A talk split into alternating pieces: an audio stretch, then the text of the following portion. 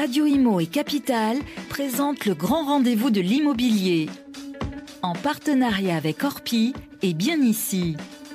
Une émission présentée par Guillaume Chazoulière et Sylvain Lévy-Valency.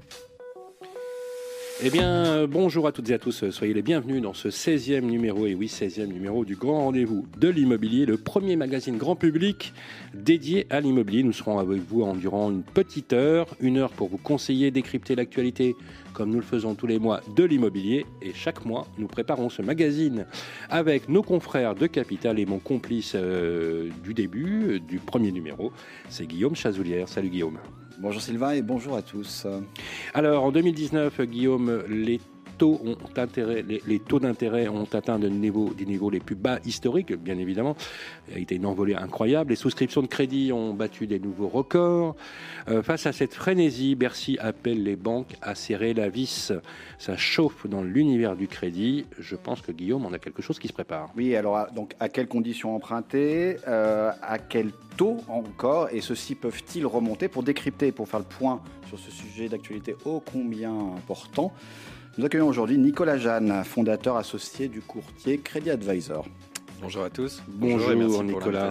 Merci d'être avec nous. Comme chaque mois, vous retrouverez bien évidemment nos chroniques préférées avec la séquence Ça vous concerne. Nos experts avocats, notaires, courtiers répondront à vos questions comme ils le font tous les mois.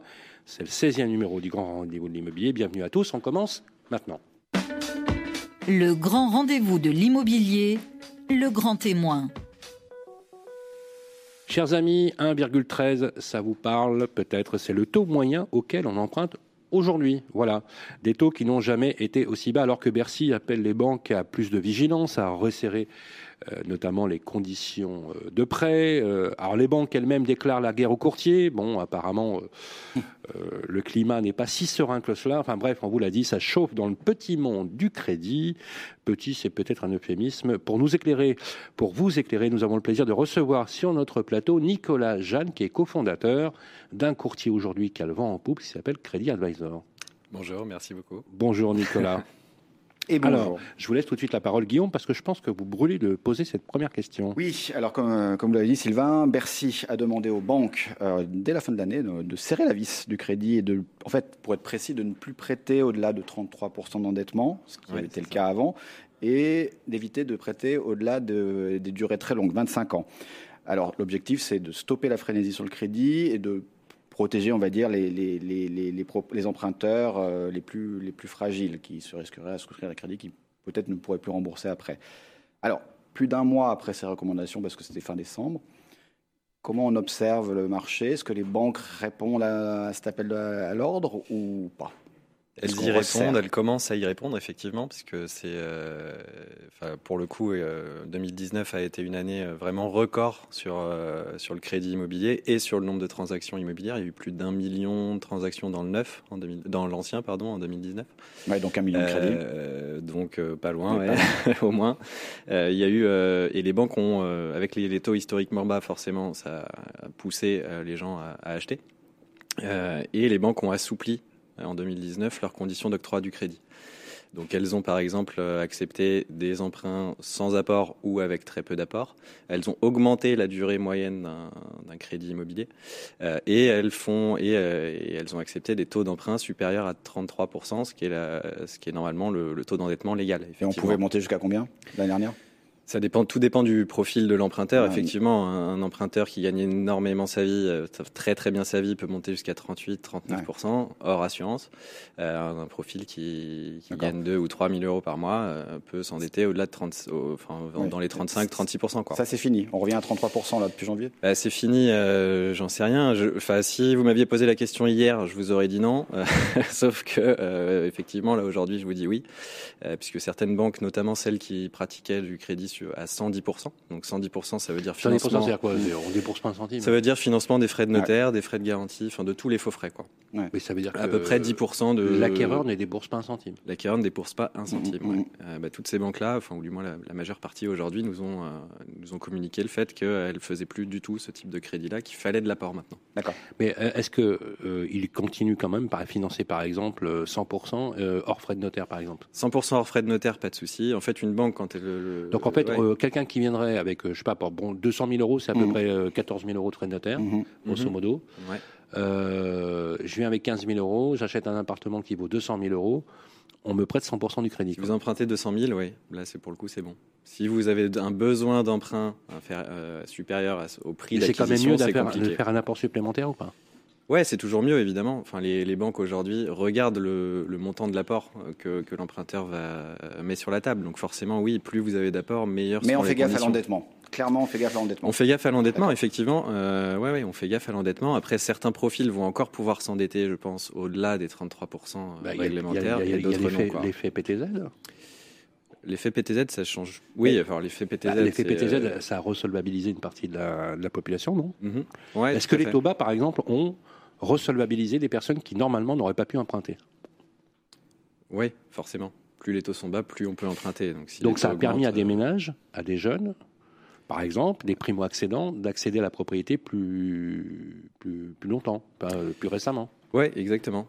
Euh, les bas, forcément, oui, plus on emprunte sur un bas, forcément, on a Mais une capacité d'emprunt qui est supérieure si on a un taux un peu Qu'on plus haut. comprenne bien, aujourd'hui, il y a une injonction de Bercy à resserrer les conditions de crédit. Et alors, il y a même, euh, je crois, euh, l'Observatoire du crédit logement qui disait. Alors justement, une récente euh, analyse, effectivement, Guillaume, de l'Observatoire des crédits euh, aux ménages, qui est un organisme, vous le connaissez, qui est un organisme financé par, financé par la Fédération française des banques, qui estimait que 100 000 petits emprunteurs pourraient se voir ainsi exclus des crédits, 100 000.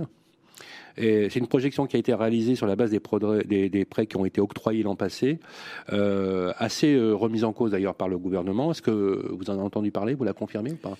Oui, j'en ai Si on entendu resserre- parler. Bah, si voilà, on resserre, le resserrement euh, des strict- boulons, des taux de, parce qu'effectivement, euh, oh, il y a quasiment aucune banque qui a respecté le taux d'endettement à 33%, Non. et pour cause, euh, ça, ça, ça peut voir exclure euh, 100 000. euh, 100 000 personnes quand on sait qu'aujourd'hui on a un vrai problème de logement, quoi. Donc, euh, en fait, le gouvernement, c'est pour ça que le gouvernement frotte un peu. On a une politique volontariste d'acquisition euh, ou d'accession à la propriété avec euh, des dispositifs am- ambitieux. Il y a eu un maintien, une pérennité du, du PTZ, mais aussi de la loi Pinel, par exemple, Ouais, pour le neuf et, et autres. Qu'est-ce que vous en pensez, vous? Sur ces 100 000 ménages, effectivement, si on reste. Et, et d'ailleurs, ce seront les, les ménages les plus modestes qui seront touchés, hein, clairement. Oui, c'est quoi les profils, hein euh, Ouais, bien sûr, c'est les profils qui gagnent le, mo- le moins bien leur vie, euh, qui vont être euh, impactés par cette mesure-là, si les banques rest- restreignent strictement à 33%. Euh, donc oui, ces, ces ménages-là vont être impactés, forcément. Mais la question, c'est est-ce que Mm.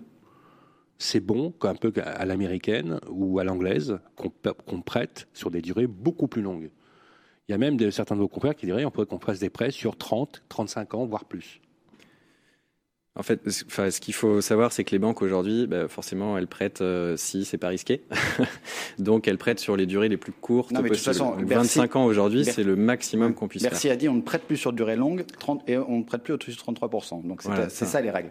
Donc ça, c'est 100 000 mecs euh, emprunteurs qui vont être exclus du crédit si on suit ces règles. Vous confirmez ça? Faire. À peu près, ouais. C'est quoi les Mm. profils?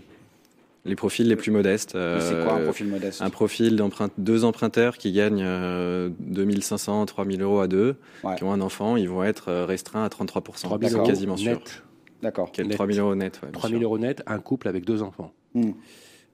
Ça va être ça, ouais. Ça, va être, ça va être euh, ça. restriction à 33%. ouais. Et on... pas beaucoup, hein. ouais. Alors, moi, j'ai une autre question là-dessus parce que les modestes, mais aussi peut-être les aisés, euh, je m'explique. On resserre le taux euh, d'endettement à 33%. Mhm. Mais euh, du coup, comment dire Mais c'est pas le reste à vivre qu'on resserre. Or, si je suis assez, j'ai un revenu assez élevé, Oui, bien sûr. euh, je suis à 33%, mais ça ne veut pas dire euh, que mon reste à vivre euh, n'est pas encore plus important. Quoi. Donc j'ai un reste à vivre important.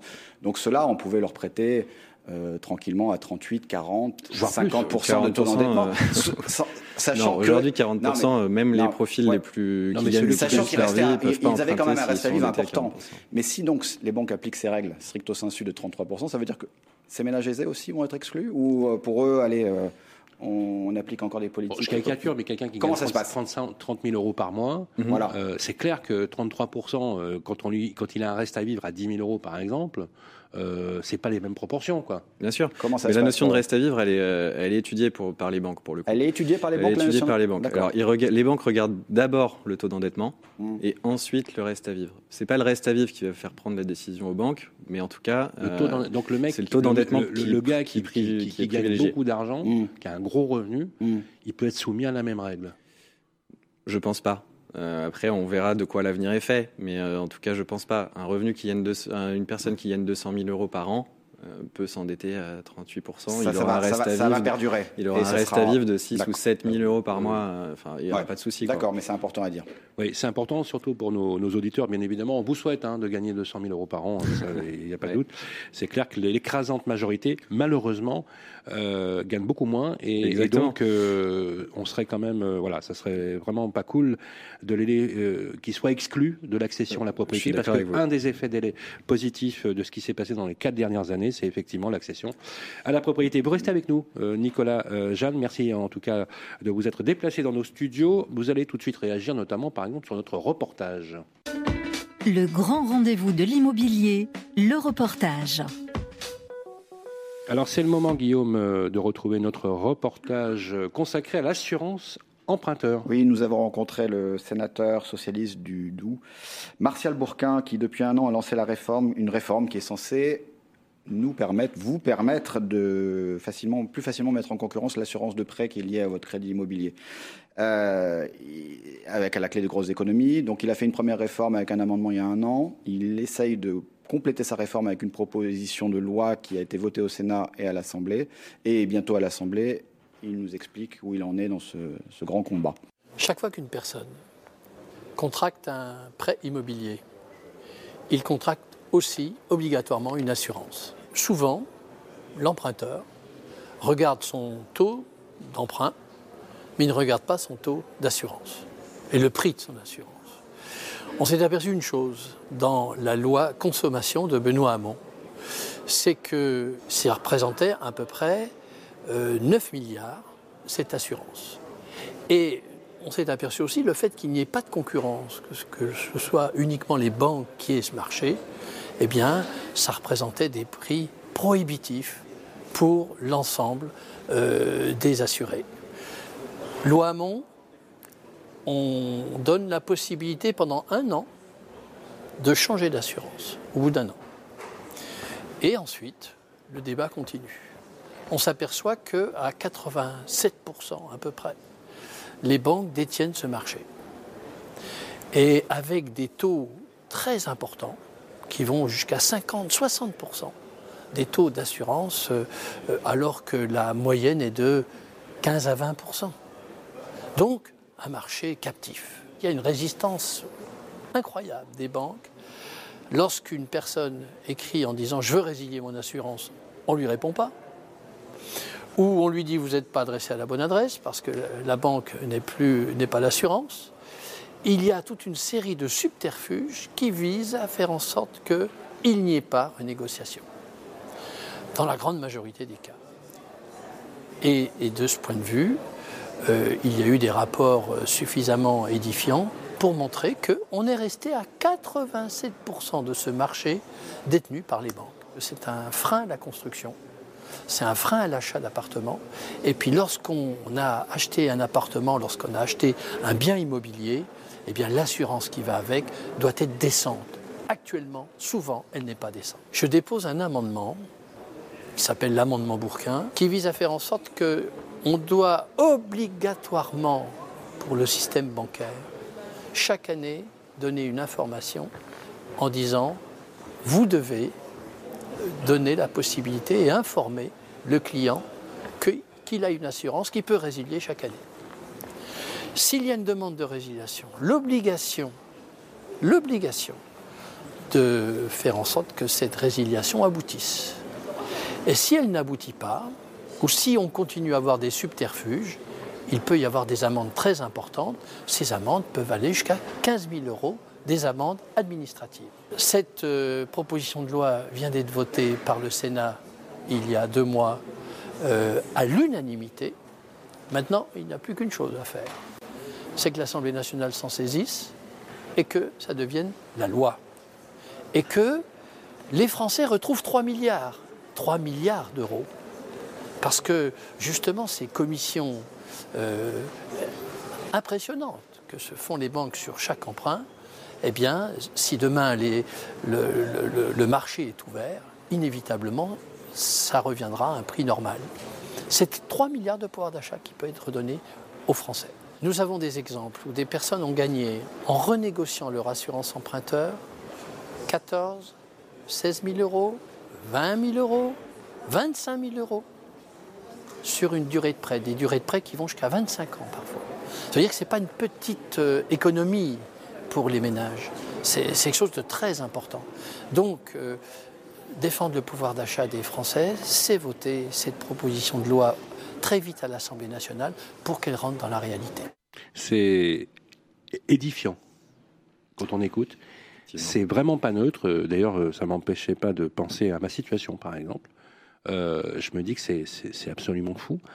On en viendrait presque à se poser la question si les banques ne tireraient pas leur profit exclusivement ou essentiellement du crédit.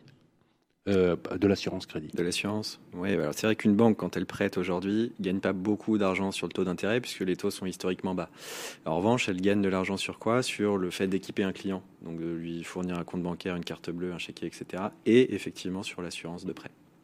Il y a deux types d'assurance de prêt. Vous avez l'assurance proposée par la banque, qui est une assurance mutualiste, où tous les adhérents de cette assurance-là vont payer à peu près le même prix. Le Et en plus, à mensualité euh, constante pour certains. Pour certains. Après, du coup, qu'on soit jeune, vieux. Quel que soit l'amortissement du capital, la mensualité constante, il faut le rappeler, ça, chers amis, c'est que si vous payez 200 euros par, par mois d'assurance, même s'il vous reste que 14 000 euros ou 15 000 euros à rembourser alors que vous avez démarré à 300 000 euros, vous paierez la même prime d'assurance.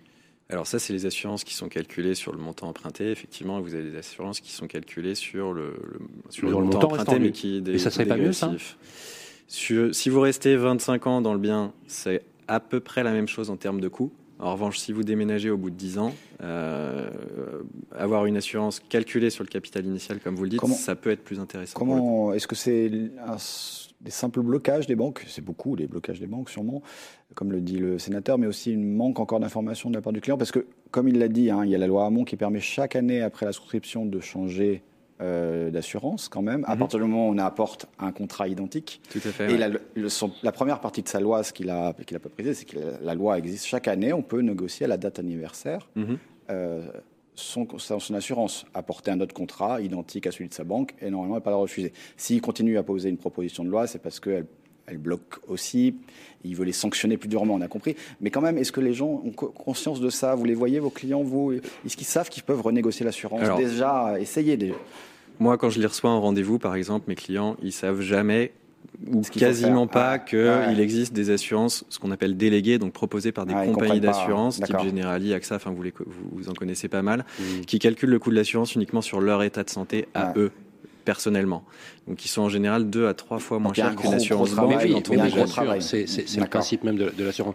Euh, beaucoup de choses à dire hein, sur, le, sur le crédit immobilier. On va, vous restez avec nous. Hein, je vous propose que vous restez avec nous. On va reprendre cette, cette interview. Chers amis, n'ayez crainte. On va vous donner toutes les clés de compréhension. C'est quand même pas tout à fait simple. On va se retrouver tout de suite après. Ça vous concerne. Le grand rendez-vous de l'immobilier, ça vous concerne. Merci d'être avec nous. Vous êtes toujours dans votre grand rendez-vous de l'immobilier, 16e édition. D'ailleurs, notez bien l'adresse euh, pour l'émission, pour cette séquence. Ça vous concerne le Club des Proprios, qui est géré par notre ami Guillaume de Capital. Et c'est sur ce groupe que vous posez vos questions, qu'en ensuite, euh, ensuite posées à nos experts, n'est-ce pas, Vincent? Oui, tout à fait. Bonjour Sylvain, bonjour Guillaume. Ce mois-ci, euh, c'est Charles Flaubert, notre notaire, qui va répondre à vos questions. Bonjour. Bonjour à tous. bienvenue, re-bienvenue. Alors, première question. Marie-Laure du groupe Facebook Le Club des Proprios. Elle fait partie d'une copropriété de quatre logements partagés entre trois copropriétaires. Ils envisagent de créer un syndic bénévole, mais ils se demandent quelle démarche il faut suivre pour créer ce syndic et surtout s'il s'agit d'une option intéressante pour eux, ce syndic bénévole Charles Flaubert. Parfait, parfait. Donc la question, euh, une copropriété relativement petite, et est-ce qu'on prend un syndic bénévole? Ou est-ce qu'on fait appel à un syndic professionnel? Question intéressante. Euh, je dirais que pour une petite copropriété, euh, c'est utile euh, de passer par un syndic bénévole. Si un des copropriétaires veut bien, si je, si je puis m'exprimer ainsi, s'y coller, s'y atteler, parce qu'il y a un peu de travail, pas énorme, mais un petit peu de travail. Donc c'est une excellente idée. La mise en place, il convient euh, de mettre en place, de prévoir une assemblée générale de copropriété qui va euh, tout simplement nommer un syndic bénévole pour une durée d'un an. Ce syndic devra tout simplement souscrire une assurance euh, responsabilité civile, ce qui est plus prudent, et gérera les comptes de la copropriété, gérera le compte qui sera ouvert dans une banque euh, au nom euh, des co de la copropriété pour gérer les dépenses et les recettes. Mais c'est quoi ce syndic bénévole? Ce syndic bénévole, c'est un syndic comme n'importe quel syndic, comme le syndic qu'on a dans son dans son immeuble si on a un syndic professionnel. Simplement, il est bénévole, donc il n'est pas euh, payé pour cette activité. Donc ça ça représente une économie euh, je dirais, euh, pour euh, un immeuble de cette taille, peut-être de 3 ou 4 000 euros par an. Hmm. donc c'est une économie significative et c'est une, je trouve en tous les cas, une excellente idée. C'est tout à fait légal, bien évidemment. Il n'y a, pas de Est-ce qu'il y a une limite pour la copro, la copro bénévole au-delà de 15 lots, par exemple? Bah, en, fait, c'est, c'est, la limite, c'est surtout la limite du temps, parce que hmm. trois ou quatre lots, on peut s'en occuper. À partir d'un certain nombre de copropriétaires, il y a des flux financiers, il y a beaucoup de temps. Est-ce que la loi oblige, à partir d'un un certain nombre de lots d'avoir un syndic professionnel bah, Écoutez, à ma connaissance, euh, non, mais je pense que la loi met en place un certain nombre d'obligations, euh, notamment de, de, notes de synthèse, de carnet d'entretien. Mmh. Il y a beaucoup euh, de pièces et de documentation qui doivent être complétées et qui, doivent être. Et, donc, c'est quand même préférable d'avoir un professionnel pour des copropriétés, on va dire, avec peut-être 10 copropriétaires, même, même voilà, c'est peut-être un maximum. Où, est-ce qu'on les trouve ces sociétés qui acceptent de faire ça? Elles acceptent tous ou... Alors, en fait, que c'est le syndic bénévole, c'est un copropriétaire, donc ah c'est pas une société. C'est un des copropriétaires qui est d'accord pour effectuer euh, ce, euh, ce travail. Et sinon, on, on, constitue pas une société. Non, non, non il n'y a pas de statut. Non, il n'y a, pas de, statut. Il n'y a aucune formalité, mise à part l'assemblée générale dont j'ai parlé, l'ouverture d'un compte et de préférence euh, une assurance responsabilité civile, ce qui peut être utile pour le syndic bénévole. Voilà Donc pour, répondre, bonne idée. Bonne idée, Marie-Laure du groupe Facebook, le club des proprios. Autre question maintenant, Charles Flaubert, Magali, toujours du groupe, s'apprête à mettre sa maison en location à sa mère il s'agit d'une maison neuve, meublée, mais non soumise au régime Pinel, c'est ce qu'elle nous précise.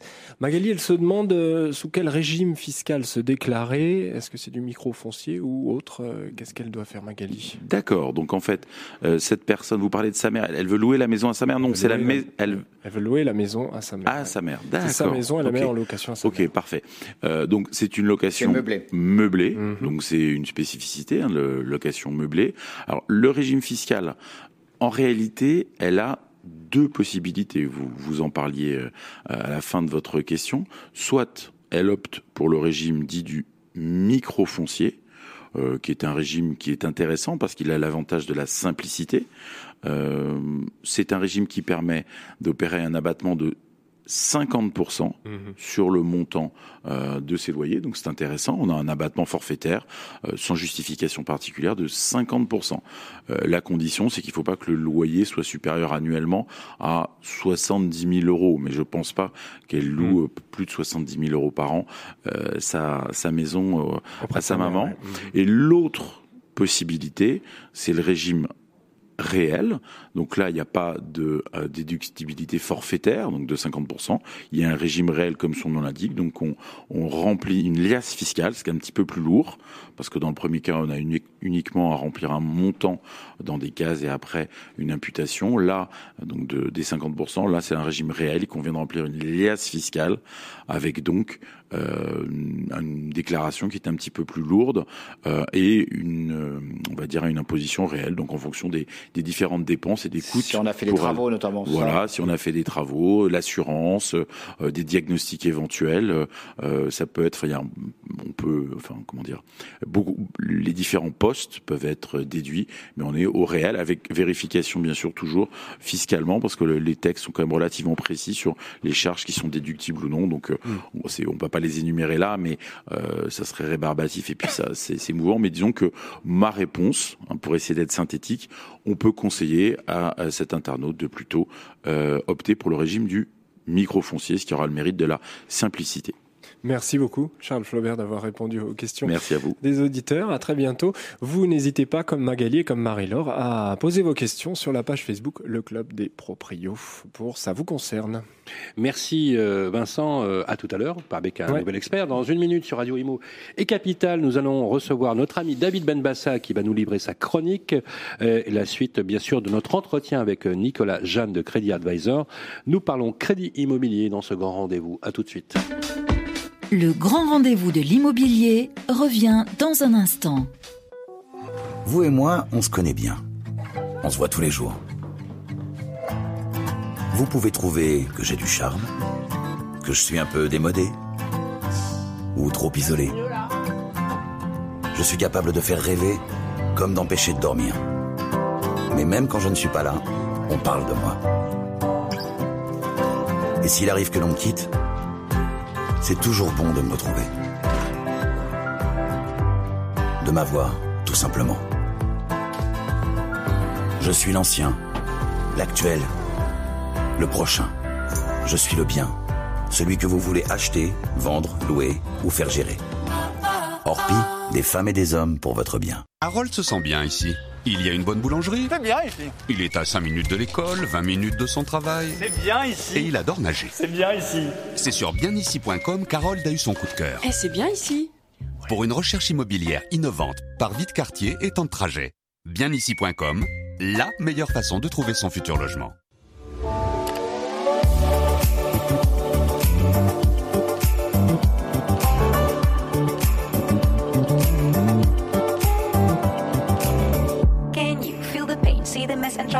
Brain. Anger you retain, pressure rocks you like a hurricane. Is it time for you to jump into the next train? Change of hand, make a stand. I can see your heart change. Wake up, no more nap, your turn is coming up. You feel lazy, but stop the fantasies and bubble dust. If you need to hear, go for it. I will teach you how to feel the things so close to you, connect it all. Every day is a miracle. Le grand rendez-vous de l'immobilier, la chronique de David Benbassa, directeur général de Bien Ici. Eh bien, rebonjour à toutes et tous. Vous êtes dans votre grand rendez-vous de l'immobilier et c'est l'heure euh, de retrouver notre ami David Benbassa qui, chaque mois, nous donne un décryptage sur un sujet d'actualité. On vous écoute, David. Bonjour Sylvain, bonjour Guillaume. Vous l'avez évoqué, il risque d'être de plus en plus difficile d'obtenir un crédit immobilier. Et je souhaitais vous proposer quelques pistes pour mettre toutes les chances euh, du côté des particuliers. Que vous passiez par un courtier ou en direct, les banques sollicitées ont besoin de connaître votre situation et votre projet en détail avant de vous accorder ce fameux crédit immobilier. Ceci afin bien sûr bah, de ne pas prendre de risques de leur côté, mais également pour vous protéger vous-même du surendettement. Afin d'obtenir une réponse rapide et adaptée de votre interlocuteur, votre dossier de paie doit être complet. Il ne doit manquer aucune pièce justificative. Pour prouver votre état civil et votre situation familiale, vous devez joindre un justificatif d'identité, un livret de famille, un acte de mariage ou une attestation de Pax et un justificatif de domicile de moins de trois mois. La bonne santé de vos finances sera l'élément clé pour valoriser votre dossier. Sur une période de 3 à 6 mois avant votre demande de prêt, Optimisez au mieux la gestion de vos économies. Remboursez, si vous le pouvez, vos petits prêts à la consommation. Évitez les découvertes et reportez peut-être ce fameux projet de vacances à l'autre bout du monde de quelques mois. Les banques voient aussi d'un très bon œil le fait que vous ayez un apport personnel ou une capacité à épargner. La banque apportera aussi une attention particulière à votre situation professionnelle. Même si le CDI est effectivement plus rassurant, sachez qu'une expérience en continu sera elle aussi valorisée, comme par exemple une période de plus de trois ans en tant qu'auto-entrepreneur.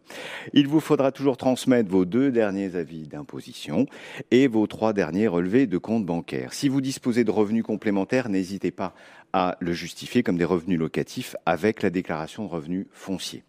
Si vous demandez un prêt avec votre conjoint, sachez que bien évidemment, euh, votre conjoint devra fournir les mêmes éléments. Pour gagner du temps dans vos démarches, un conseil, constituez-vous dès le départ un dossier numérique avec toutes les pièces justificatives afin que votre dossier de prêt soit prêt à toute éventualité. Vous n'aurez plus qu'à le faire parvenir à vos interlocuteurs, qu'ils soient courtiers ou banquiers. Dans tous les cas, apportez le plus grand soin à la constitution de votre dossier de crédit et surtout ne cachez rien à votre banquier. Vous aurez ainsi plus de chances d'obtenir une réponse positive et il en découlera une offre qui sera plus adaptée à votre projet et à vos finances. Le grand rendez-vous de l'immobilier, le grand témoin. Si vous nous rejoignez dans ce grand rendez-vous de l'immobilier, c'est notre 16e numéro, et oui déjà 16 numéros, euh, au service, à votre service pour vous donner les clés de compréhension de l'immobilier avec notre invité du jour, Nicolas Jeanne. Bon, ça va Nicolas? Super, merci. Alors, vous êtes fondateur associé du courtier en crédit immobilier, le bien nommé Crédit Advisor. Alors nous faisons le point sur ces conditions euh, auxquelles vous pouvez, euh, les conditions auxquelles les Français aujourd'hui peuvent euh, encore emprunter, s'ils ont envie d'acheter. Ils ont très envie d'acheter parce que effectivement l'année 2019 euh, a battu des records en nombre de ventes et bien effectivement dopé par des taux très bas. On va se mouiller un peu, on va essayer de vous dire si ces conditions vont aussi rester très favorables encore longtemps. Voilà, bien malin celui qui verra dans la boule de cristal si ça va être maintenu. Je laisse tout de suite la parole à Guillaume pour cette première question.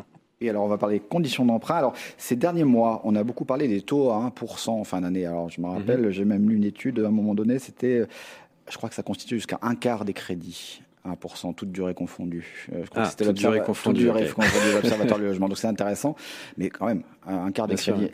Euh, alors, la question elle est simple. Est-il encore possible d'obtenir ces, ces taux canons à 1% Et c'est réservé à quel profil? Quelles conditions d'emprunt, quelle durée euh, Est-ce qu'on peut avoir le, le tableau, une vision claire de ces taux à 1% ou proche de 1% Qui a Bah, un droit à ça aujourd'hui? Ouais, alors 1%, si on commence par 25 ans, parce que ça va être le plus, euh, le plus facile et on va aller, c'est là où on va aller le plus vite, euh, il faut que l'emprunteur gagne euh, à peu près 200 000 par an. 150 000. Euh, 150. Ce qui est, euh, 150 000, ouais. On peut se rapprocher là des taux à 1% sur 25 ans. Bon, c'est pas le cas de tout le monde. euh, Quelqu'un qui gagne 150 000 euros, À peu près, ouais. Donc, c'est pas le sujet, il ça. peut alors. emprunter. Il peut emprunter. emprunter aujourd'hui sur 25 ans à 1%. Ouais, c'est un- c'est délirant. C'est délirant. Voilà. En revanche, si on veut 1% et qu'on est un peu moins Voilà. fortuné, ce qui est quand même le cas de, de beaucoup, euh, il faut plutôt se rapprocher de 20 ans, voire de 15 ans. On peut, on emprunte à, aller à un, un profil moyen aujourd'hui d'emprunteur. Donnez-moi quelques exemples. Alors, profil moyen d'emprunteur, peut- c'est quoi pour vous du coup? Bah, je sais pas, euh, allez, j'ai- je gagne 1500 euros par mois, euh, 3000 euros à deux, j'achète. euh, Ou, ou alors prenons, euh, euh, prenons, prenons vos donnez- clients. Donnez-moi vos exemples. C'est c'est Ouais. quoi, c'est quoi le profil chez Credit Advisor euh, Qu'est-ce moyen qui- Vous avez des statistiques là-dessus? Ouais, un petit peu. Après, nous, c'est c'est primo-accédant sur Paris, région parisienne essentiellement. Ouais, donc à des prix. euh, Euh, donc euh, ça reflète pas forcément la- euh, l'ensemble de la France. Donc c'est, je, sais- sais pas- enfin, je peux toujours vous parler de mes clients, mais je Oui, sais mais pas parlez, si ça bah, justement, On a parlez, besoin- on a besoin d'exemples. Qui c'est qui Bah, emprunte à 1% aujourd'hui Voilà, un Autour de client, 1%. enfin, des clients jeunes qui gagnent euh, 4000 euros par mois, grosso modo, à Mhm. deux, euh, qui ont un enfant ou qui n'en ont pas, euh, qui sont en, en début de carrière, ils, ils peuvent, euh, ils peuvent se rapprocher des 1% sur 20 ans. Sur D'accord. 25 ans, on sera un peu plus haut. Mhm. On sera plutôt aux alentours des 1,40, reste un, un excellent taux sur 25 ans. Euh, après, forcément, plus on gagne, meilleurs sont les taux, moins on gagne, plus les taux sont hauts. Quoi. Mhm. Euh, un profil qui gagne de, un emprunteur ou deux qui sont à 2000 euros par, par mois à peu près, euh, sur 20 ans, ils vont plutôt être aux alentours des 1,30. Sur D'accord. 25 Ça, ans, plutôt, euh, plutôt un petit peu, plus, un petit peu au-dessus des bien. 1,50. Mhm. Ouais. Après, il, il faut des conditions assez strictes. hein. Il faut être en CDI, période d'essai, ou alors, si on est indépendant, avoir trois ans d'ancienneté, euh, puisque les banques ont un recul sur les trois ans. Ça nous donne une transition là sur les Et indépendants. il faut avoir Bah un oui, apport. c'est- toujours le même débat, hein, Le mon problème- cher Sylvain. ouais, voilà. non, mais c'est- franchement, franchement, ça saoule complètement nos auditeurs. Euh, on a l'impression que les banques, elles évoluent pas dans les scorings, Clairement. dans les ratios. les usages concernant le travail ont changé. Mhm. Aujourd'hui, la moitié, euh, beaucoup, beaucoup de jeunes qui arrivent sur le marché du travail sont auto-entrepreneurs, euh, agents commerciaux, euh, freelance. Euh, on a des usages aujourd'hui très différents. On a du flex office, on a, euh, Mhm, on a mhm. des tiers-lieux aujourd'hui où les gens euh, créent leurs petites entreprises. Et on a l'impression que les banques, elles réagissent pas. Elles demandent, quand un, une profession libérale, même un grand avocat ou un notaire, il va falloir qu'il donne trois années de bilan, euh, d'évidence de fonds. Enfin, c'est, c'est, c'est, c'est, c'est tout et n'importe quoi. quoi. Alors C'est vrai comment, que ils, pour le comment coup, ils peuvent euh, emprunter C'est- Est-ce qu'ils passent ces, ces- ces profils-là et comment ils passent? Ouais, ils passent, Comment euh, Mais ils comment passent Comment? Qu'est-ce qu'il faut à la condition qu'ils aient au moins deux, enfin deux ans d'ancienneté pour certains profils, et sinon c'est trois. quoi. Alors, Donc, c'est quoi deux trois ans d'ancienneté? Deux ans d'ancienneté, c'est deux bilans, auto- deux complets. Alors, je suis auto-entrepreneur. Voilà, Auto- prenons les exemples. un auto-entrepreneur. Deux ans d'activité complète pour un auto-entrepreneur. On va faire la moyenne des deux, Deux ans dernières années, voire trois ans. Ça dépend des revenus. Mais il y en a pas beaucoup qui passent, alors. euh, Non, pas beaucoup. Euh, là, ans dernièrement, la semaine dernière, j'ai une cliente qui, est, qui, qui a déclaré sur les deux dernières années euh, 48 000 donc, par année. Ouais. Elle avait que deux ans d'ancienneté, refus de prêt. impossible pour elle d'avoir le prêt. 90%, euh, c'est quoi le, et- des, vos clients sont en CDI aujourd'hui? Elle aurait, elle, aurait, elle aurait mis ça en fiche de salaire, c'est- c'est ça quoi passait. Ah, en fiche de salaire, ça passait. C'est- en- c'est quoi ça le- passait, euh, oui, crème quoi. Quel est, le- quel est- Pourquoi, alors, euh, euh, pourquoi vous- est-ce que vous dites à votre cliente, au lieu de rester auto-entrepreneur, madame, créez une SARL, Mm. facturez vos 48 000 euros par an, faites-vous une fiche de salaire et ça passera. Non, parce que pour le coup, ça marche pas comme ça. Vous créez une SARL, vous vous êtes rémunéré certes, mais vous restez président de la SARL, donc il faut Eh ben, quand on- même on- vos, vos on deux met ou trois ans on met le cousin, le mari, euh, gérant, sur- euh, mandataire social. Mais attendez. Ouais, Sur ouais, le- non, mais après voilà, c'est euh, moi c'est ce que je dis à certains à certains de mes clients qui sont qui vont créer leur activité. S'ils sont rémunérés sous format de fiche de paye, il faut juste que sur l'emploi il n'y ait pas marqué président, mais, euh, mais autre chose quoi. Et dans ce cas-là, on va prendre les trois sur- dernières. re- euh, Revenons aux salariés, mais aux salariés plus précaires, CDD par exemple. Alors eux, c'est foutu ou euh, il y a un temps, on- quand même, on leur. CDD, aidez, c'est c'est pas foutu. Dans, qu'il faut dans faire 90% des cas, ça l'est, puisque les banques aujourd'hui ne prennent pas en compte les revenus d'une personne qui est en CDD, sauf si l'usage de sa profession fait que fait qu'elle enchaîne les CDD. Euh, les, par exemple, quand on travaille dans un hôpital, souvent on enchaîne les CDD un an, cinq ans, trois ans, et, euh, et on peut y rester euh, 20 ans en CDD C'est comme ça. complètement illégal. Donc, ce qui est complètement illégal, mais Déjà, dans ce cas-là, ouais. pour le coup, les banques ont une petite ouverture d'esprit à ce niveau-là, c'est qu'elles vont pouvoir potentiellement prendre en compte leurs euh, leurs revenus. En revanche, sinon, si on est, si on fait de l'intérim ou, ou qu'on est en CDD euh, dans une profession où l'habitude c'est le CDI, les banques prennent pas en compte les revenus du Alors concrètement, hein, pour nos auditeurs, vous êtes auto-entrepreneur, on vous encourage à créer une SARL ou une SASU. Ouais. et de mettre votre copain, votre ami, tonton, tata, papa, maman, mandataire social non rémunéré, non appointé, et vous faire des fiches de salaire, les gars. Non mais attendez, Et attendez. en mettant, euh, en c'est mettant quand même- l'intitulé du poste autre que président et ou vous- directeur et vous général. mettez assistante de direction ou directeur associé, et, et votre crédit Un passe. directeur associé, ça passera pas. Attends, non mais Mais, au euh, directeur, mais euh, on- mais, directeur financier. Mais à la exemple, limite, on s'en fout.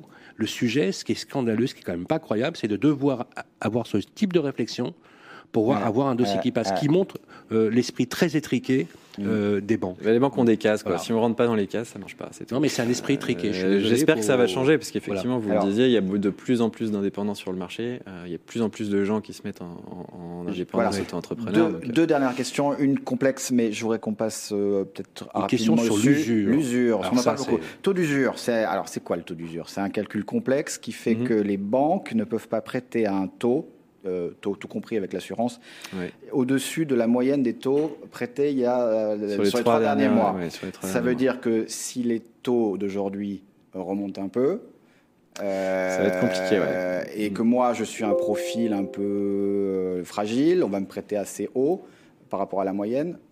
Je vais être au-dessus de la moyenne des trois derniers mois.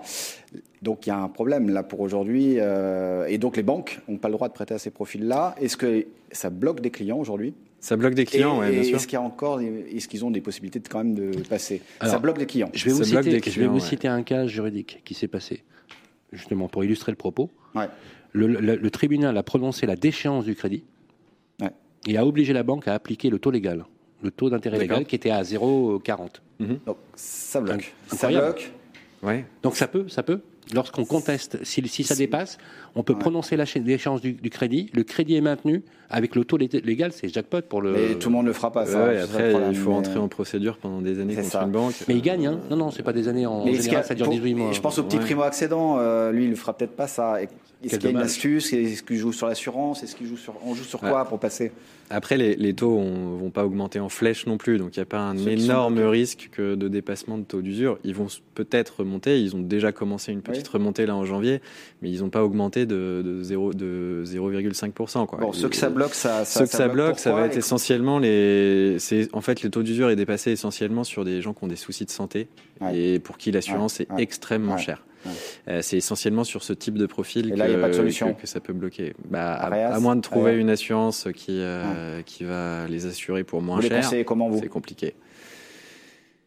Il faut faire le tour des assurances. Il y a des assurances spécialisées quand on a des risques Voilà. aggravés de santé. Avec des surprimes, pas Avec des surprimes, ouais, ça peut exister. Ou alors des exclusions de garantie. Mais quand on achète sa résidence principale, c'est compliqué Ouais. d'être. euh, Enfin, on peut pas de toute façon emprunter si, euh, si on est. On, si on se mouille juste un mot parce que quand même ils ont envie de savoir. On raccroche, c'est quand même un peu long. Sur Ouais, la- rapidement. C'est quoi les pronostics, les prévisions là pour l'année? Ça va augmenter ou pas? remonter, pas? Ça a déjà augmenté, donc j'ai envie de vous Oui, dire que, et mais- on dit que ça va augmenter depuis un an ou deux, donc euh, ouais, je pense que ça va augmenter, mais très très, Très lentement, sensiblement. très lent, enfin lentement déjà après En tout cas, une chose est sûre, c'est que euh, pour la salubrité du marché de l'immobilier, il vaut mieux que ça augmente graduellement parce que on a connu dans le passé euh, des brusques remontées de taux qui ont carrément euh, gelé, le, gelé la vente de produits. Merci beaucoup, euh, Merci. Nicolas Jeanne. Je vous en prie. Hein, C'était très sympa de vous avoir sur le, sur le plateau, mais Merci on va pas vous. vous lâcher tout de suite puisque on souhaiterait quand même, euh, on a une petite séquence qu'on aime bien avec Guillaume qui s'appelle Polémique IMO. Pas au sens, euh, on aime bien qu'on se castagne, mais on aime bien quand même euh, mettre un peu de poil à gratter. Je vous propose qu'on écoute et je vais vous demander très rapidement euh, une réaction. On enchaîne avec cette séquence Polémique IMO. Le grand rendez-vous de l'immobilier, Polémique Immo. Voilà, on va écouter, comme je vous le disais, Bérangère Dubus, fondatrice de l'Union des intermédiaires de crédit. Je ne sais pas si vous la connaissez, Bérangère Dubus, premier syndicat de courtiers indépendants qui pousse un coup de gueule contre les banques qui cherchent à se passer, a priori, qui cherchent à se passer du service des courtiers aux grandes dames des emprunteurs. Elle s'en inquiète, on l'écoute. Bonjour à tous. Euh, J'avais alors merci de me laisser la parole. Aujourd'hui, effectivement, les banques sont en train de rompre les liens avec les courtiers, ne veulent plus travailler avec nous, qui sommes, je le rappelle, des intermédiaires entre le client et la banque pour que le client ait le meilleur. Et les banques euh, opposent un petit peu à cela, justifient cela par euh, un manque de marge entre guillemets, mais je pense que le problème est bien là. Les banques ne veulent plus des courtiers, pas parce que les courtiers coûtent cher, mais parce que le courtier négocie au mieux. Grâce à nous, le client, quel qu'il soit, va avoir des assurances négociées, on négocie ses frais de dossier, on négocie son taux. Et ce qui aujourd'hui pose problème aux banques, c'est pas de payer le courtier sur la somme des intérêts qu'elle va percevoir. Le 1% du courtier plafonné est très faible. Ce qui l'embête, c'est que n'importe quel dossier peut avoir des conditions optimum. Et je pense que la problématique est bien là. On le voit avec euh, le crédit agricole, qui notamment Languedoc-Roussillon vient d'arrêter de travailler avec tous les courtiers euh, sans respecter aucune forme ni, ni la loi, mais qui en parallèle propose de payer des agents immobiliers, des constructeurs pour avoir des dossiers. Et donc ça prouve bien que le problème n'est pas payé pour avoir un client. Le problème, c'est qu'ils veulent des clients sans avoir en face des professionnels, des personnes qui sont assermentées, réglementées, qui ont des contraintes et qui, avec leur devoir de conseil, conseillent au mieux. Donc, ce qu'on assiste aujourd'hui pour les courtiers, c'est un système très vertueux finalement, dont les clients étaient les premiers bénéficiaires. hein. Les clients, c'est tous vos auditeurs aujourd'hui, qui finalement arrivaient à avoir des crédits optimisés avec des honoraires courtiers qui étaient payés en grande partie par les banques puisque les honoraires de courtage sont relativement faibles aujourd'hui chez tous les courtiers indépendants et qui avaient le meilleur conseil. Donc ne plus avoir de courtier, c'est ne plus avoir d'intermédiaire. Et aujourd'hui, finalement, pour le client qui ne s'y connaît pas, dont c'est pas le métier, se retrouver un petit peu à la merci de ce que lui propose euh, sa banque, tout simplement. Plutôt inquiète, euh, Bérangère Dubus. Constat que vous partagez? J'ai l'impression qu'elle Ouais. est inquiète. Ouais. Non, Non, non, c'est ouais, on, est inquiet, ouais. Et on est inquiet, ouais. on reste clients. inquiet parce que au-delà de Est-ce que vos banques euh, partenaires vont, vous en ont parlé nos banques partenaires ont besoin d'en parler? Est-ce qu'elles vous en ont parlé, vos banques? Ouais, bien sûr, elles, ont- elles nous en ont parlé. Alors sans aller jusqu'à la rupture de, de la convention, euh, aujourd'hui, elles nous baissent nos commissions. Euh, Unilatéralement. C'est-à-dire que le 1%, euh, le courtier est, est en général rémunéré par le client et par la banque en tant qu'apporteur d'affaires. C'est pour ça que les honoraires clients sont relativement faibles. Et c'est 1% du montant emprunté plafonné à 3 000 euros en général. Euh, ce 1% passe à 0,8. Donc on a une baisse déjà de 20% sur la, sur la commission. Donc, sans, aucune discussion Et sur quasiment toutes les banques. Ah bah, sans aucune discussion. Si, si, on, a un- on reçoit un avenant. Si vous le signez pas, on rompt la convention. Voilà, Donc vous c'est- êtes donc inquiet non, sans et- discussion. Non, mais les syndicats, il y a des syndicats, il y a, des, Euh, il y a des représentants. Il y a bah, l'API, il y a l'APIC, euh, l'APIC euh, qui est représenté par, euh, euh, qui est dirigé Philippe par Philippe Taboret, par exemple de la CAFI. Il y a, Et il y a Bien sûr, mais quand, voilà, on vous, l'union quand vous des- recevez la convention et qu'on vous dit vous avez un mois pour la retourner, si vous la retournez pas, la, la convention n'existera plus, bah, vous signez l'avenant et euh, vous renvoyez la Donc, convention et donc vous si ce acceptez d'être si ce quoi. petit jeu-là euh, continue, ça sera les grands perdants, ça sera les particuliers? Bien sûr, bien sûr, ouais. Bien sûr, bah, quand vous êtes courtier, vous négociez le Oui. taux d'intérêt, certes, mais l'assurance. Nicolas, négociez quand vous avez reçu tous cette les autres convention à paramètres du 08, crédit. est-ce que vous avez appelé votre client, votre partenaire en disant euh, est-ce qu'il y a moyen de négocier ou pas? Ou ils ont dit non, c'est comme ça, c'est pas autrement? Bah, bien sûr, oui, on a appelé tous nos Alors partenaires, mais c'est comme ça et c'est pas autrement. Et pour le coup, euh, c'est déjà, vous une politique. content, voilà, vous êtes très euh, content d'avoir une convention, quel que soit le montant. Est-ce que vous allez répercuter, c'était le sens de la question de Guillaume, la perte des 20% par exemple, de passer de 1% à 0,8 Est-ce que ça va être répercuté en honoraire pour le client? Chez Crédit Advisor Ouais. Pour le coup, non. Euh, notre objectif, c'est de servir nos clients au mieux. Donc, nos honoraires sont aujourd'hui de 1500 euros, ils le resteront. Euh, ils sont du sur-résultat. Donc, euh, à partir du moment où j'ai trouvé le, le prêt pour, le client, pour mon client qui est content et qui va le mettre en place au jour de la signature chez le notaire. Donc, non, on, on baissera pas les honoraires, euh, on n'augmentera pas nos honoraires, pardon. Euh, on perdra un peu plus de, un peu plus de REM de, du côté des banques, c'est tout. Ouais. Merci beaucoup, euh, Nicolas Jeanne. Je rappelle Merci que vous vous. êtes associé du courtier Crédit Advisor. Euh, Merci d'avoir été notre invité pour ce grand rendez-vous de l'immobilier dédié au taux de crédit. Dans un instant, on va se retrouver avec Ça vous concerne et avec vos experts.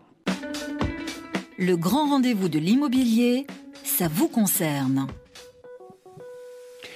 Merci d'être avec nous dans ce 16e numéro du Grand Rendez-vous de l'immobilier. Chaque mois, comme vous le savez, chers amis, on sélectionne les meilleurs experts immobiliers pour répondre à vos questions. C'est la deuxième partie de Ça vous concerne.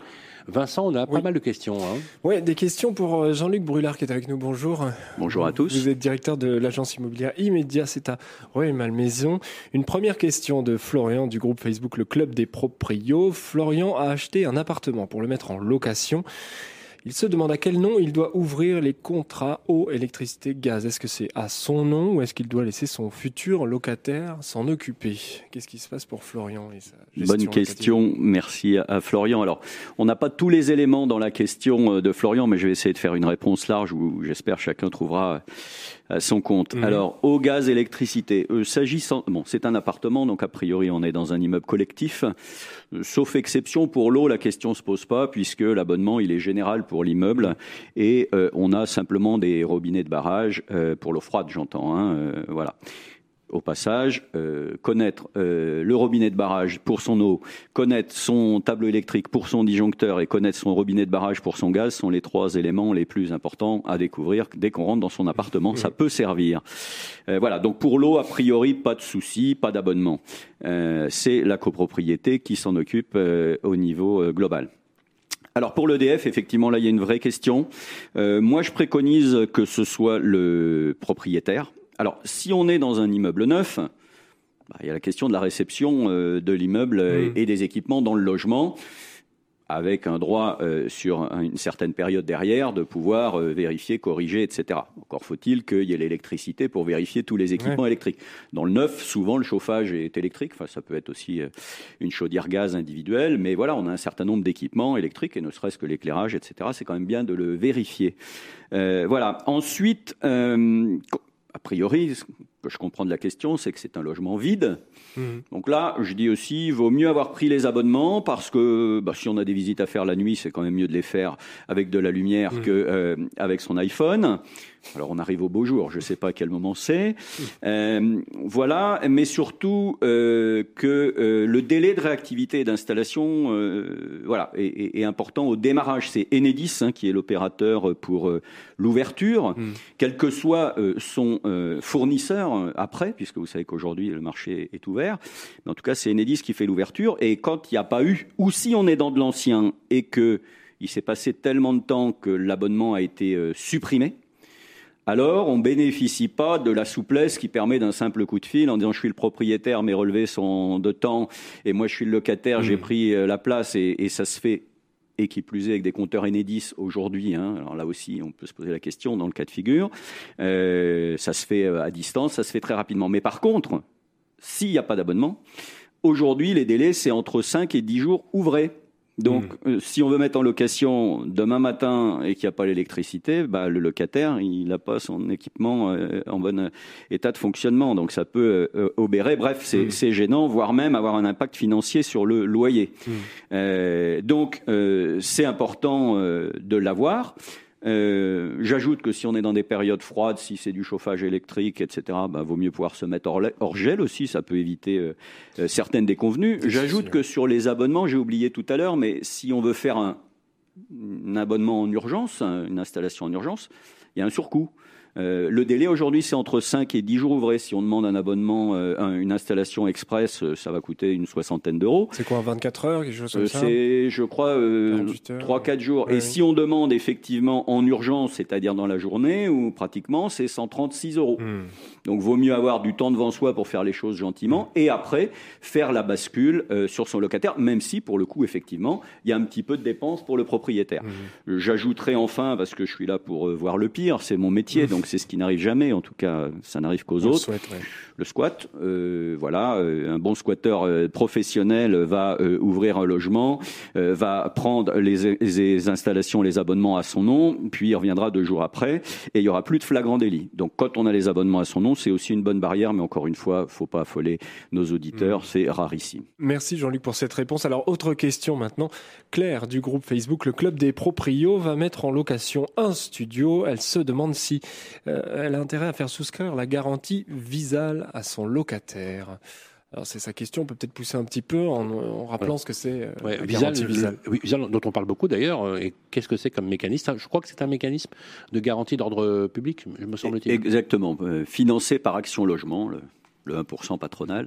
On disait, voilà, c'est une nouvelle forme de garantie qui a le vent en poupe hein, aujourd'hui, avec je crois plus de 200 000 garanties déjà accordées depuis sa création il y a deux ans.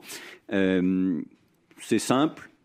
C'est gratuit, c'est dématérialisé, tant pour le candidat locataire que pour le propriétaire. Euh, donc moi, ça me paraît un bon dispositif. Mmh. Alors attention, il y a plusieurs dispositifs. Euh, les administrateurs de biens proposent aussi une garantie de loyer impayé moyennant une rémunération, mais ça permet de sécuriser, puisque là, euh, le loyer, il est stable et il est euh, forcément payé tout- Mm. tous les mois. Garantie Visal, euh, autre dispositif qui, par ailleurs, de- ne doit pas être superposé avec d'autres formes de garantie ni de caution personnelle. C'est justement fait pour favoriser l'accès au logement.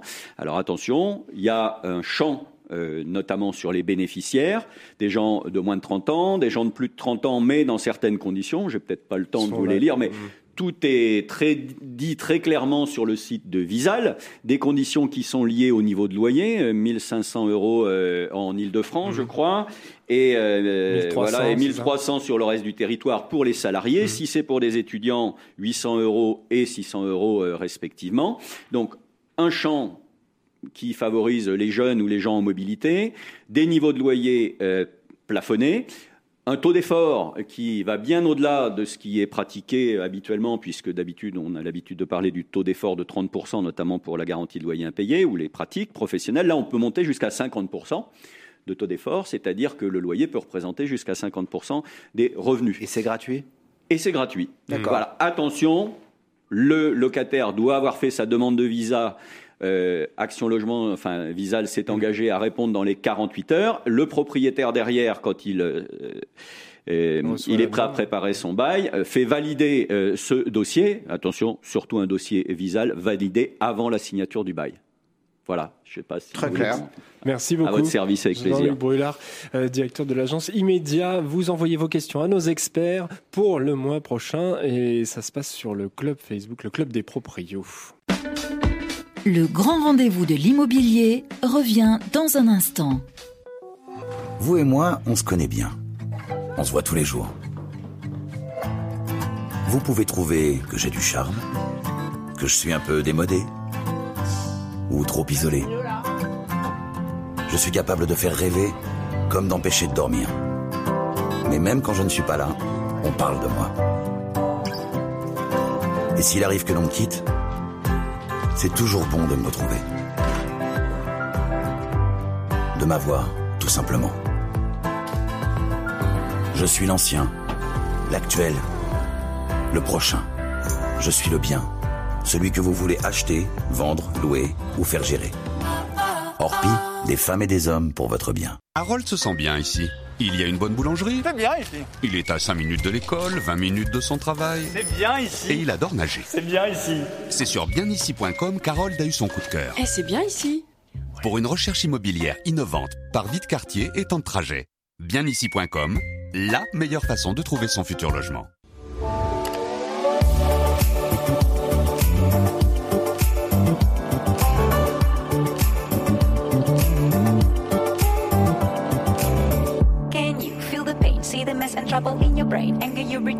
Pressure rocks you like a hurricane. Is it time for you to jump into the next train? Change of hand, make a stand. I can see your heart change. Wake up, no more nap, your turn is coming up. You feel lazy, but stop the fantasies and bubble dust. If you need to hear, go for it. I will teach you how to feel the things so close to you, connected. Oh, every day is a miracle. Le grand rendez-vous de l'immobilier, droit dans l'IMO, avec Stéphane Moquet, directeur général Orpi France. Eh bien, chers amis, si vous voulez nous, nous, nous retrouver pour cette 16e édition du Grand Rendez-vous de l'immobilier, c'est l'heure de la deuxième séquence, et oui, de Droit dans l'IMO, nouvelle formule, animée par Stéphane Moquet. Bonjour Stéphane. Bonjour Sylvain. Stéphane, vous êtes directeur général d'Orpi France. Stéphane, numéro spécial dédié au taux d'intérêt, au crédit immobilier, gros gros sujet. Euh, question, les taux d'intérêt qui légèrement remontent ce mois-ci, le coup de gueule de la Banque de France qui enjoint les banques de resserrer leurs conditions d'octroi, va-t-elle ou ne va-t-elle pas exclure tout simplement des primo-accédants euh, pour l'accession à la propriété? Alors, euh, pas que les primo-accédants. Je crois que c'est intéressant parce qu'on avait fait une étude chez Orpi qui démontrait que si les taux d'intérêt remontaient euh, de 0,5 points et qu'en même temps les prix de l'immobilier qui sont en hausse euh, remontaient de 5%, euh, ce qui est assez euh, probable, ça amenait à, à, finalement perdre pour les, les consommateurs 10, 10 mètres carrés. Et 10 mètres carrés, c'est un peu la chambre. Hein, c'est l'équivalent d'une chambre, ce qui signifie que c'est la pièce en plus. Donc certes, si on, réduit les conditions d'octroi sur des critères plus stricts et qu'on remonte un peu les taux d'intérêt, il n'y a pas que les, ménages avec des revenus plus modestes, c'est aussi tous ceux qui ont un projet d'agrandissement. Hein, souvent, on vend, euh, c'est 80% du marché, hein, de, vendre un bien et pour en, en, racheter un autre pour avoir un peu plus de surface. Ces gens-là, la pièce en plus, ils vont avoir du mal à pouvoir euh, se la payer. Ça, c'est le premier point que je, je souhaitais soulever. Euh, le deuxième, sur les, conditions d'octroi, parce qu'on fait souvent référence au subprime, et il y a 10 ans, euh, évidemment, aux États-Unis, les, conditions d'encadrement euh, d'octroi du prêt ne sont pas du tout les mêmes qu'en France. Euh, donc aujourd'hui, il y a non seulement des, seuils liés aux revenus, euh, et puis il y, a, il y, a, aussi quand même une garantie hypothécaire. Donc on, est euh, quand même sur des conditions de sécurité pour le, consommateur qui est quand même assez, assez fortes. Euh, et puis je trouve qu'en termes de message, alors même si la Banque de France euh, et pas tout à fait sous l'égide du ministère de Bercy, mais quand même un peu, c'est que d'un côté, on demande aux Français euh, bah, une refonte de la réforme des retraites, et en même temps, et un moyen de se constituer une retraite, c'est bien d'être propriétaire. Et de l'autre côté, on exclut par ces modalités-là une population de primo-accédants qui euh, bah, commence à se constituer un patrimoine et se permettent d'anticiper à moyen terme bah, le fait de pouvoir être propriétaire de son bien et d'avoir euh, finalement de quoi vivre assez correctement au moment de la retraite. Dernier point, est-ce que vous pensez à une remontée des taux graduels? Alors, Et cela va-t-il ralentir le marché?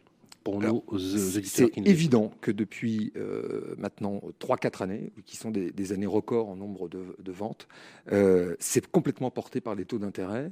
Euh, les taux d'intérêt sont certes très bas, hein, peut-être même des fois pour certains cas un peu moins élevés que l'inflation. Euh, c'est complètement porté et, et c'est sûr qu'une remontée des taux, même si en termes de pouvoir d'achat immobilier, ça resterait limité, c'est psychologique. Et donc, si on veut soutenir la, la, croissance, si on veut soutenir la confiance, et si on veut soutenir l'immobilier, qui permet quand même à des Français d'être euh, propriétaires de leurs biens, bah, ce n'est pas un bon signal euh, dans des périodes un peu troubles en ce moment. Merci beaucoup, euh, Stéphane Moquet. Je rappelle que vous êtes directeur général d'Orpier France. C'est votre seconde séquence de droit dans l'IMO. On vous retrouve, Stéphane, le 20 mars pour droit dans l'IMO, le numéro, le 17e numéro du grand rendez-vous de l'immobilier. À très vite et à tout de suite. Merci. Le grand rendez-vous de l'immobilier, ça vous concerne. Rebonjour à toutes et à tous. Vous êtes dans cette 16e édition du Grand Rendez-vous de l'immobilier si vous venez de le prendre en cours de diffusion. Euh, Vincent, c'est l'heure d'accueillir notre dernier expert pour notre séquence euh, Ça vous concerne. Il s'agit de Xavier Baquet, avocat à Paris, cabinet B2Z. Bonjour Xavier. Bonjour Sylvain, bonjour Guillaume. Bonjour. Bonjour, bonjour bienvenue euh, Xavier. Une première question, elle nous est posée par Alain sur le groupe euh, Facebook Le Club des Proprios. Il est locataire, son propriétaire ne veut pas entreprendre de travaux d'isolation. Les fenêtres n'en sont plus du tout étanches, il nous dit, les vitrages obsolètes. Euh, quel recours il a, notre locataire, pour convaincre son, son bailleur d'entreprendre des, des, travaux C'est la question euh, d'Alain. Alors, avant de parler de recours, il faut porter le contexte juridique. Le contexte juridique, c'est très simple. C'est l'article 1719 du Code civil qui dit que le bailleur doit mettre à disposition du locataire euh, un logement qu'il peut occuper paisiblement et qui soit conforme aux attentes du locataire et conforme à une, à une vie normale. Ensuite, vous avez la loi de 89, euh, amendée par la loi du 31 mars 2009, qui dit que, euh, en substance, les gros travaux sont à la charge du bailleur. Et donc, si ce sont des travaux d'isolation, ces travaux d'isolation sont à la charge du bailleur. Tous les menus travaux sont à la charge du locataire. Mais tout ce qui est substantiel est à la charge du bailleur. Une fois qu'on a posé ça, qu'est-ce qui se passe? Il est confronté à un refus de son bailleur. Alors, avant de partir au judiciaire, il y a différentes voies. Je suis, aussi- je suis avocat, mais je suis aussi médiateur. Mhm. Donc, j'attache beaucoup d'importance au MARD, au mode alternatif de règlement des différends. En l'espèce, avant d'aller devant la juridiction de proximité, vous pouvez saisir le conciliateur de justice. C'est une saisine gratuite. La conciliation est gratuite. Pour ça, il faut bien évidemment que votre bailleur euh, soit d'accord, parce que s'il refuse la conciliation, bah, vous n'aurez pas de conciliation. Mais en règle générale, c'est un processus qui fonctionne bien. C'est-à-dire que tout le monde est d'accord, on y va, et puis le conciliateur va faire comprendre aux parties qu'elles ont intérêt à s'entendre. Bien. Et bien évidemment, si ça ne fonctionne pas, j'ai envie de dire en dernier recours, vous allez devant le tribunal judiciaire. hein, c'est la nouvelle formule béloubéenne, si j'ai envie de dire, depuis le 1er janvier 2020, et donc la juridiction de proximité. Et là, euh, eh bien, vous portez le différend devant le magistrat qui va trancher et qui, de toute évidence, va imposer au bailleur de faire les travaux et bien souvent sous astreinte. Alors ça peut faire très mal parce qu'une astreinte prononcée, elle est à raison de 50, 100 euros par jour. Plus les jours passent, plus l'astreinte augmente et plus la liquidation de l'astreinte peut être, euh, peut être impérative et, et importante. Merci euh, beaucoup Xavier. Deuxième question maintenant. Euh, Émilie, elle loue son appartement depuis peu. Sur le bail, elle a fourni deux jeux de clés. Euh, elle nous dit que c'est la boîte aux lettres et la porte d'entrée. Son locataire lui réclame un troisième jeu. Est-ce qu'elle peut lui refuser?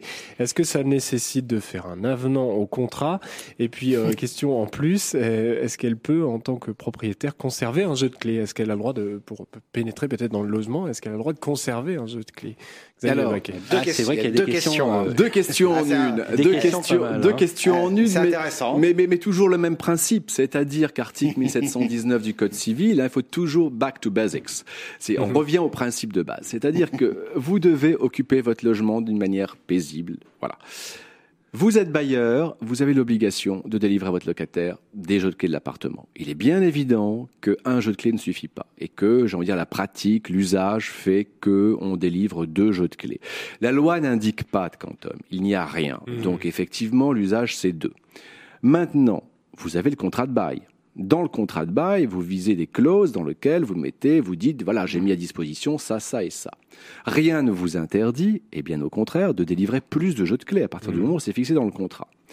Euh, après, à charge au locataire de restituer les clés à l'issue du bail. bail, Bien. ouais.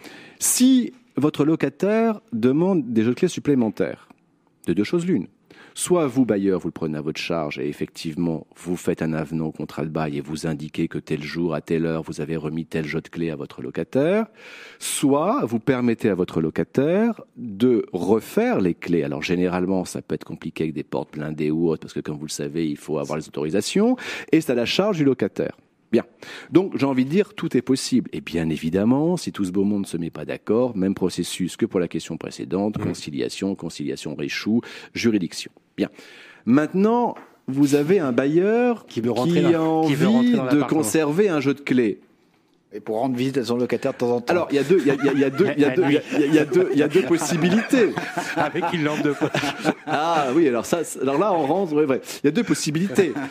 Mais là encore, mais là encore, il faut euh, voir les bases. Les bases, c'est l'article 226.4 du Code pénal. Qu'est-ce qu'il nous dit, ce fameux article Ah, même. 226.4 Violation de propriété. La propriété est un bien inviolable. Hmm. Un an de prison, 15 000 euros d'amende. Donc on ne rit pas. Bon. Vous pouvez bien évidemment en tant que bailleur conserver un jeu de clés de l'appartement. Pourquoi? Et j'ai envie de dire, vous le devez, puisque vous pouvez être euh, assujetti à intervenir en urgence en cas d'incendie, en cas de, en cas de, de, de, de- de force majeure ou que sais-je encore. Mais Vous ne pouvez pas rentrer dans l'appartement qui est loué puisque c'est le bien privé du locataire sans l'autorisation de celui-ci. Si vous le faites, article 226.4, un an de prison, 15 000 euros d'amende. Donc elle peut conserver un jeu de clés, mais elle ne rentre pas chez son locataire même si elle en est profondément amoureuse. non mais il y a eu, il y a eu un cas. Euh, dans une émission de télé où ils avaient euh, effectivement parlé d'un propriétaire qui s'était introduit la nuit euh, dans l'appartement d'une jeune personne. Il l'a même assassiné. Ah oui, il avait mis du GHB avant et non, non, non, mais... il y a tous les cas de figure, bien sûr. Non, mais c'est vrai, non, mais c'est important, ça, ça le mérite clair que vous soyez locataire, le propriétaire ne rentre pas, il n'a pas le droit de rentrer. C'est votre bien. C'est pénalement, euh, il est pénalement responsable. Tout à fait. C'est clair. bien de le rappeler. Euh, merci beaucoup, Xavier. C'est moi qui vous remercie. Cabinet B2Z. Merci beaucoup. On se retrouve dans un mois. D'ici là, vous, vous posez vos questions sur le club Facebook, le club des proprios. Euh, pour, ça vous concerne. Absolument. Merci, Vincent. Le grand rendez-vous de l'immobilier. Guillaume Chazoulière, Sylvain Lévy-Valency. Et eh bien voilà, chers amis, c'est la fin de ce 16e numéro du Grand Rendez-vous de l'immobilier. Merci encore une fois à toutes les équipes de Capital et de Radio Imo pour la préparation, la production, l'écriture, le tournage et bien sûr le montage de cette émission qui chaque mois vous conseille et vous aide à faire les bons choix, que vous soyez propriétaire, locataire ou par exemple investisseurs, n'est-ce pas? Merci en tout cas. Guillaume, voilà, 16e édition. Oui, et merci. N'hésitez pas à nous faire parvenir vos questions pour que dès le mois prochain, nous puissions les traiter et les soumettre à nos avocats, notaires et agents immobiliers. Vos questions sur le club Facebook, le club des proprios.